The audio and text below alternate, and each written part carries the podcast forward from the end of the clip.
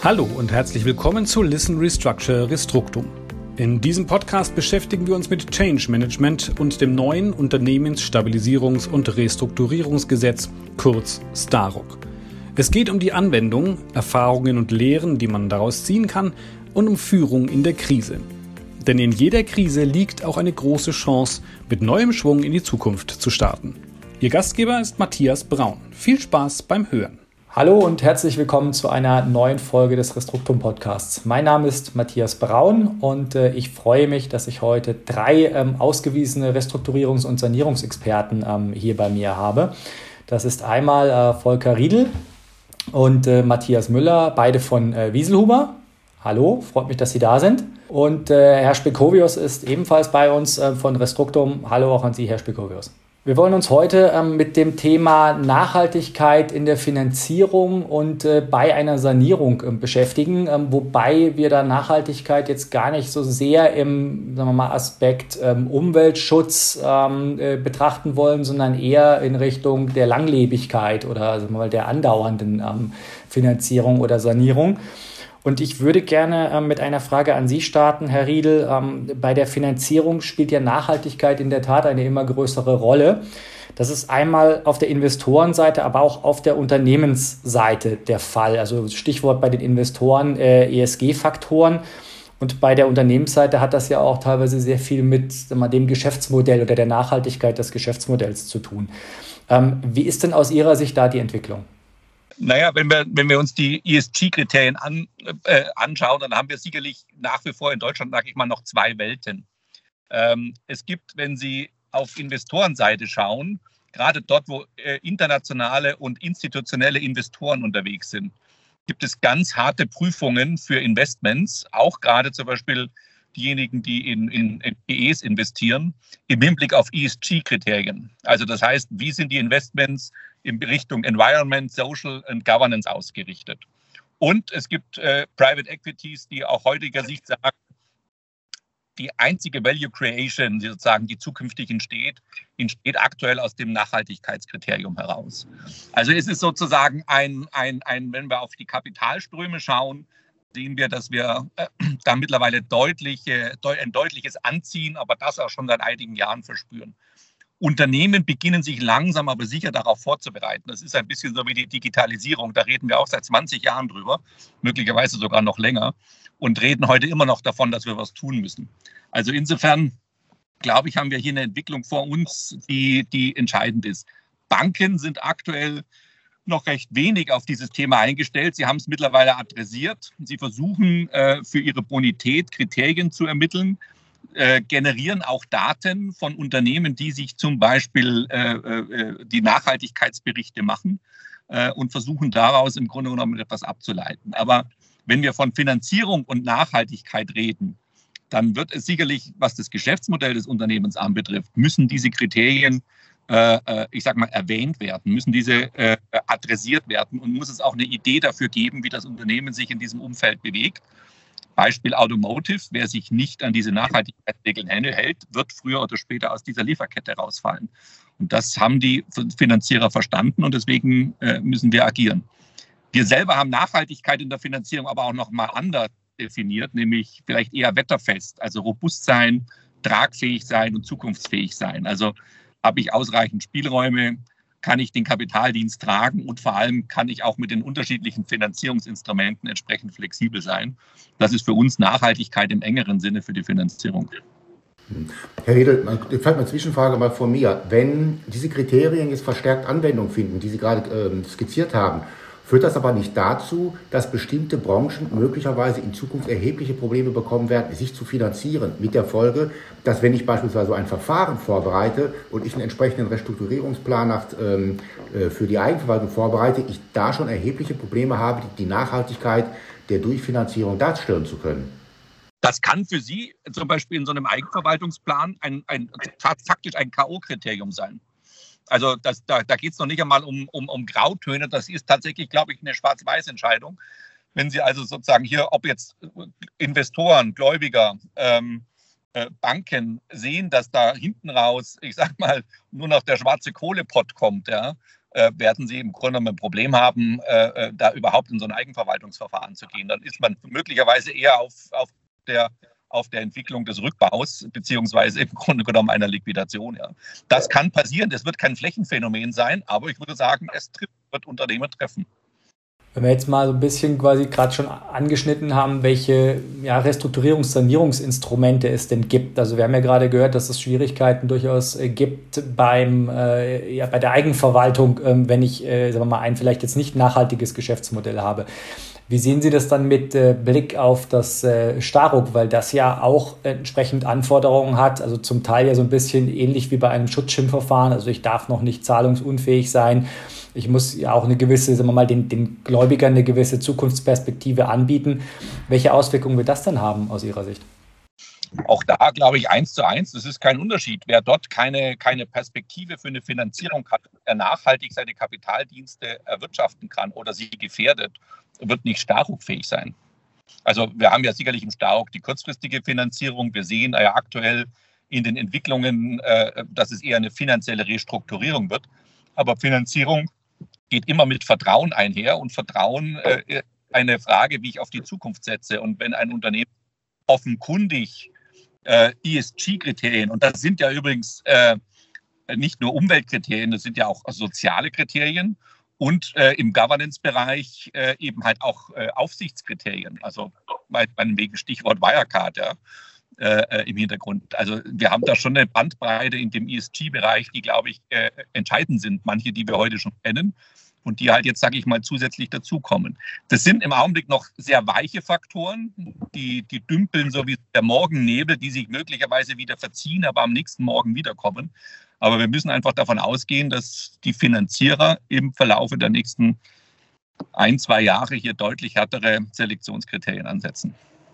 Vielleicht eine Frage an Sie, Herr Müller. Ähm, wenn ich jetzt sage als Unternehmen, okay, ich habe da erkannt, da, da kommt was am Horizont, also Herr Riedel, Sie haben gerade so diesen, diesen Morgennebel dann erwähnt, da will ich mich frühzeitig darauf einstellen. Wie sollte ich denn da sagen wir mal, rangehen, ähm, wenn ich sowas in meinem Unternehmen ja, verankern, umsetzen möchte?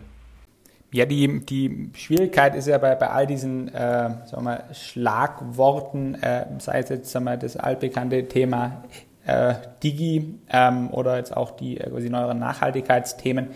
Ich, ich messe ja gegen eine gewisse ungewisse Zukunft. Also ich, ich, ich weiß, es wird ein Thema, ich weiß aber nicht, wann und wie es ein Thema ähm, wird. Ähm, beispielsweise wiederum vielleicht die das geliebte Beispiel Automotive. Ich weiß als Zulieferer, dass der Antriebsstrang irgendwann weniger werden wird.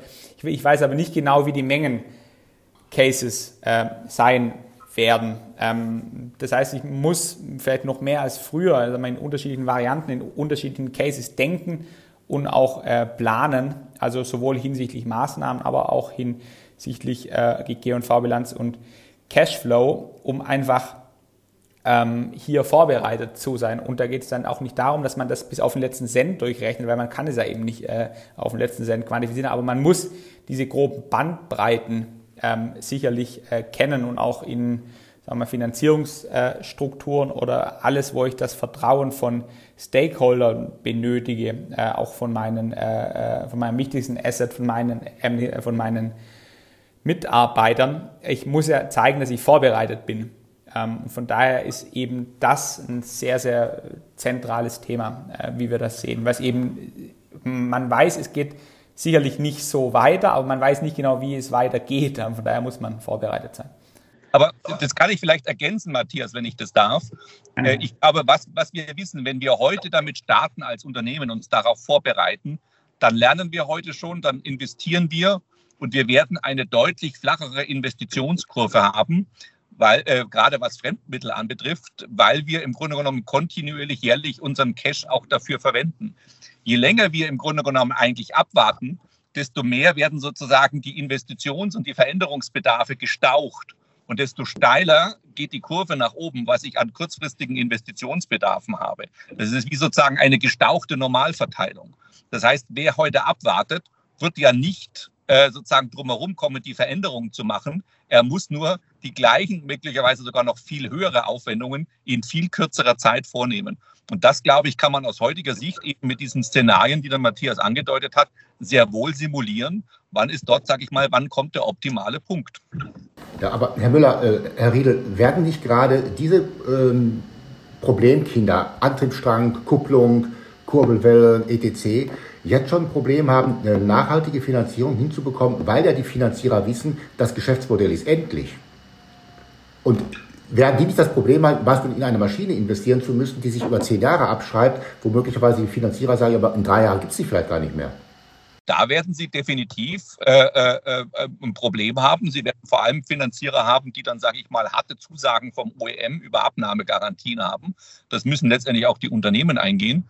Und für die Unternehmen ist es entscheidend, wie sie eben halt ihr Produktportfolio nachhaltiger ausrichten. Es ist ja kein Problem. Man kann ja auch in, in rückläufigen Märkten kann man ja jederzeit auch gute Geschäfte machen. Man muss sich halt, man muss halt nur sein Geschäftsmodell darauf aufbauen, dass man rückläufig ist, ja.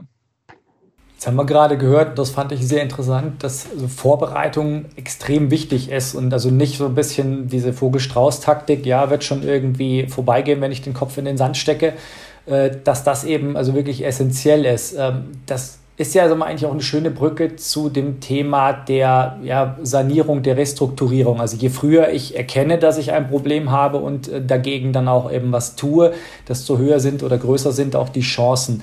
Ähm, Herr Spekovius, die Frage an Sie, welche Möglichkeiten habe ich denn, wenn ich jetzt zum Beispiel also trotz aller Bemühungen die Finanzierung nicht hinbekomme, ähm, denn eben zum Beispiel eine Sanierung anzustoßen, um dann vielleicht auch darüber dann die Transformation meines Geschäftsmodells oder die Veränderung dann auch anzustoßen?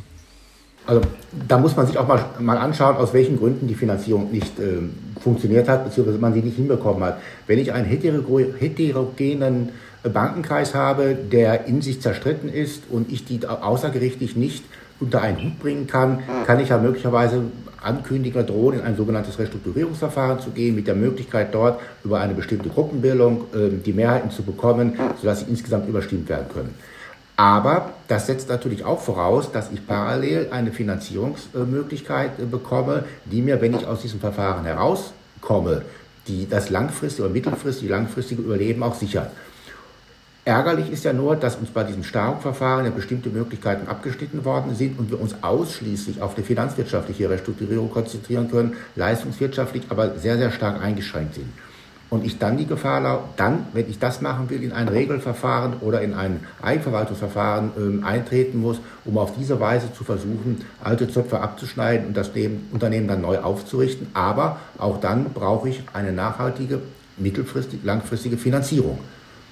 Und das darf ich bei der Planung dessen, äh, des Weges, den ich da gehe, schließlich äh, nicht unterschätzen. Das ist nicht so ganz einfach, weil die Banken häufig dann sagen, ja, also wenn ihr einmal in ein solches Verfahren, beispielsweise ein Eigenverwaltungsverfahren gegangen seid, sind wir raus, dann sucht euch mal neue. Und das ist häufig nicht so ganz einfach. Bedarf es ja dann also eines, ja, man würde sagen, also Sie haben gerade die nachhaltige Finanzierung äh, genannt, also eigentlich muss es ja dann auch, sagen wir mal, ein nachhaltiges Sanierungskonzept geben, um äh, das Unternehmen wieder dann neu aufzustellen. Ja, natürlich. Das sollte ich natürlich immer schon erarbeiten. Also ich, wenn ich ein solches Verfahren gehe, ob ich mich dafür A oder B entscheide, ist sekundär. Aber ich brauche ein vernünftiges Sanierungskonzept, denn ich muss doch die Gläubiger hinterher davon überzeugen, dass es hinterher besser wird und dass sie dem schlechten Geld kein Gutes hinterherwerfen. Und dazu brauche ich ein vernünftiges, auch von einem externen erarbeitetes Sanierungskonzept, äh, dem die Gläubiger auch das entsprechende Vertrauen schenken, dass das, was dort auf dem Papier steht, a. Äh, sinnhaftig ist und b. auch umgesetzt werden kann. Und es nicht irgendwelchen Wolkenkuckucksheimen der Geschäftsführung des Unternehmens entspricht, die in der Tat in der, in der Praxis aber gar nicht realisiert werden können. Ja, und da ist es gut, wenn von neutraler Stelle, ob das jetzt Wieselhuber ist oder wer auch immer, ein Stempel drunter steht, wir stehen dahinter, wir denken, dass das so machbar ist. Oder aber auch mal zu sagen, nee, ist, irre, ist nicht darstellbar. Ja, ich kann nicht 15% Umsatzwachstum annehmen und keiner weiß, wo der herkommen soll. Ja, also das ist in der Tat eine Sache. Also die Gläubiger müssen ja überzeugt werden, auch dann, äh, dass es eine bessere Zukunft gibt. Und da spielt dieses Vertrauen, was wir jetzt auch ja schon mehrfach gehört haben, äh, mit Sicherheit eine große Rolle.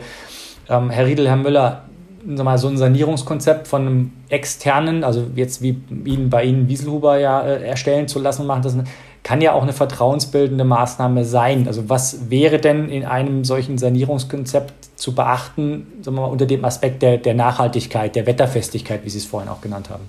Ich glaube, dass wir, dass wir mal, wenn wir, wenn wir mal so ein bisschen die, die, die Soft-Tracks betrachten, äh, es ganz zentral um die um die, um die, sage ich mal, um die zukünftige Entscheidungsfähigkeit geht des Managements. Also wenn Sie heute wahrscheinlich nach äh, äh Sanierungsfehlern und Ursachen und Krisenursachen fragen, dann werden Sie in vielen Stakeholdern die Antwort kriegen, 80 Prozent ist das Management. Ich würde es gerne eher als die Entscheidungsfähigkeit bezeichnen, denn manchmal spielt auch die Gesellschaft da eine Rolle, wenn sie nicht direkt im Management sind, dass einfach Strukturen blockiert sind. Und ich glaube, das ist ein, ein ganz zentraler Hebel im Sanierungskonzept, abgesehen mal von leistungswirtschaftlichen Maßnahmen, Effizienzmaßnahmen, die man erreichen muss. Und ein zweiter Aspekt, den man noch mit dazu nimmt, dass eben ein Sanierungskonzept in seiner Finanzierung nicht zu kurz springt. Das heißt, man neigt gerne dazu, ich sage mal, auch als Gläubiger gerade mal das zuzulassen, was man äh, vielleicht irgendwie, naja, äh, äh, so wenig wie möglich. Ja, das ist aber die Gefahr, weil wir halt einfach auch von Zukunft reden und Zukunft ist Unsicherheit. Und das müssen wir eben halt auch im Sanierungskonzept mit einpreisen. Und deswegen müssen wir uns auch an den zukünftigen Bonitätskriterien oder an den Bonitätskriterien, die Banken selber geschrieben haben, auch orientieren. Und das ist ein spannender Diskurs in der, in der Neugestaltung der Finanzierung. Richte ich sie auf das wenigste, auf das Mindeste aus oder richte ich sie im Grunde genommen auf eine klassische Bonität mit gutem Eigenkapital und guten Verschuldungsgrad aus? Und ich glaube, dieses Spannungsfeld, da kann uns zum Beispiel auch der Staruk helfen, diese Relationen nachhaltig in einer Finanzierung zu realisieren, wenn sich einzelne Gläubiger, dagegen stellen. Ähm, mal losgelöst von diesen Punkten, die Herr Riegel jetzt gerade auch zutreffend beschrieben hat, was ich auch als jemand, der häufig auch in solchen Verfahren extern erholt, die ein Sanierungsgutachten dort erstellen, als positiv empfinde, ist, dass mal ein außenstehender Dritter sich die Geschäftsmodelle und auch die Geschäftsvorgänge anschaut, der auch möglicherweise auch Branchenkenntnis hat und mal prüfen kann, ob das, was im Unternehmen seit Jahren oder vielleicht sogar seit, seit Jahrzehnten gemacht hat, eigentlich heute noch State of the Art ist und eigentlich heute noch oder wo dort Verbesserungspotenzial ist. Und das können Leute jetzt auch hier wie, äh, wie Müller und Herr, äh, Herr Riedel, die ja auch in gewissen Bereichen Branchenkenntnisse haben, die auch Erfahrungen aus anderen Unternehmen mitbringen, häufig besser tun als der Unternehmer selber, der sagt, ich habe das seit 20 Jahren immer so gemacht. Wir bringen zumindest eine neue Sichtweise rein. Ja. Oder auch mal Anregungen über bestimmte Prozesse mal nachzudenken, ob man die nicht wirklich anders gestalten kann und ob man da oder da nicht noch ähm, äh, ähm, Verbesserungspotenzial heben kann, dass der Unternehmer, der das seit 10 oder 15 Jahren immer so gemacht hat, vielleicht gar nicht mal so sieht. Nicht böswillig, aber er ist halt in, seinen, äh, in seinem eigenen Rahmen gefangen und in seinen Gewohnheiten ähm, äh, gebunden.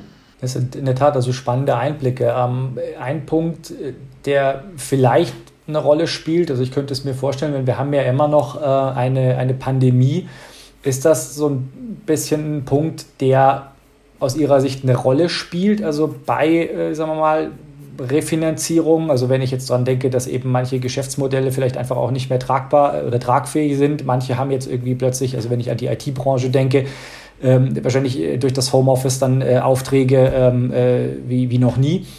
Ist das äh, eine Veränderung, die Sie feststellen, dass sich da was getan hat oder was auch sozusagen vielleicht, sagen wir mal, nachhaltig verändern wird? Also es ist ein, es ist ein Treiber, der uns sicherlich aktuell äh, einen, einen, harten Scheinwerfer auf unser Verhalten wirft, zeigt. Äh, ich befürchte, dass wir aber relativ schnell bei Normalgeschäften äh, wieder in unsere alten Verhaltensweisen zurückkommen. Denn Veränderung an sich ist ja nicht unbedingt immer spannend und äh, auch angenehm für den Menschen an sich. Nur wenn das, wenn das, sage ich mal, wirklich für ihn einen Vorteil bringt. Und diesen Vorteil sehen wir sicherlich in manchen Homeoffice-Regelungen. Das ist auch bei uns der Fall, in, der, in, in Form der Kommunikation, gläubige Ausschüsse. Man muss nicht immer unbedingt reisen. Das sind sicherlich Veränderungen, die wir haben werden. Geschäftsmodelle, glaube ich, werden vielleicht noch mal ein bisschen Push kriegen, wenn sie nachhaltig und, und, und digital sind. Ähm, aber ansonsten werden wir hoffentlich äh, äh, Corona relativ schnell vergessen im nächsten Jahr. Klammer auf, Hoffnung, Klammer zu. Auf der anderen Seite werden wir leider Gottes die Einschläge in den Bilanzen der Unternehmen sehen. Und dann kommt wirklich die harte Wirklichkeit der Bonität wieder zu, äh, zutage. Vor allem dann, wenn die staatlichen Stützungsmaßnahmen wegfallen werden, Kurzarbeitergeld und Konsorten. Denn wir leben aktuell in der Tat ähm, ja, in, einem, in einem Zeitfenster, wo man sehr wenig Unternehmen so richtig klagen hört. Also zumindest wenig Verbände. Ja, das, das sieht man ja auch im Moment an der Zahl der Beratungsanfragen, Beratungsmandate, die sind ja relativ zurückhaltend. äh, im Vergleich zu anderen Zeiten, weil die Unternehmen derzeit über genügend Geld, über genügend Liquidität verfügen, was natürlich auch dazu führen kann, dass sie die Notwendigkeit von Restrukturierungsmaßnahmen im Moment nicht erkennen. Richtig. Es gibt halt Unternehmen, die haben auch wirklich gute Geschäfte im Augenblick, sehr gute Geschäfte, auch sehr viel Wachstum. Ja, aber es, äh, wir, wir, die Liquidität hat auch eine Ursache in nicht getätigten Investitionen, muss man auch ehrlicherweise sagen. Nicht ja. getätigte Investitionen, Kurzarbeitergeld, Working Capital runtergefahren. Das macht die, macht die Konten voll, sodass also zum Teil die Überbrückungsgelder von Unternehmen gar nicht angefasst werden, beziehungsweise gar nicht verwendet werden.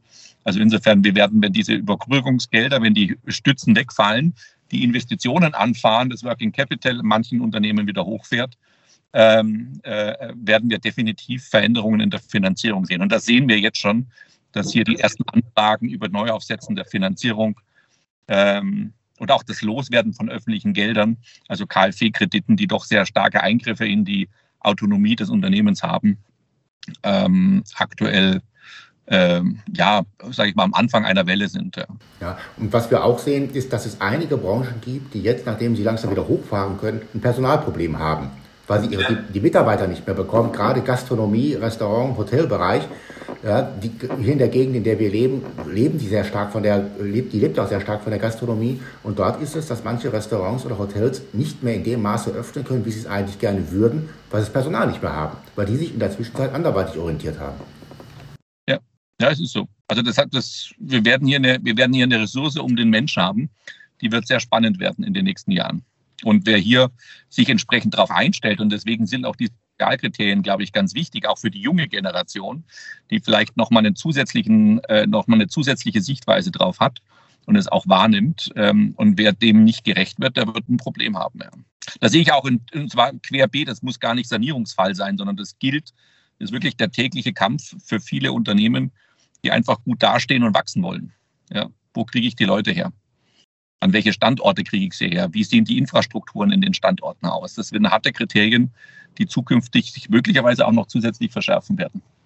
Mhm, ja, also ich sehe das äh, so, dass es also wirklich also sag mal, spannend bleiben wird und äh, sich da auch noch immer viel tun wird. Und es äh, hat sich ja gerade gezeigt, dass es also viele Faktoren gibt, die Unternehmen äh, beachten sollten, beziehungsweise auch viele Stellschrauben, an denen sie äh, drehen können. Und ja, als Schlusswort bleibt mir eigentlich auch nur zu sagen, es ist wahrscheinlich sinnvoll, sich dann auch vorher mal eine Beratung reinzuholen, bevor es äh, zu spät ist und sich einfach zumindest mal über die Optionen, die es gibt, dann äh, zu informieren.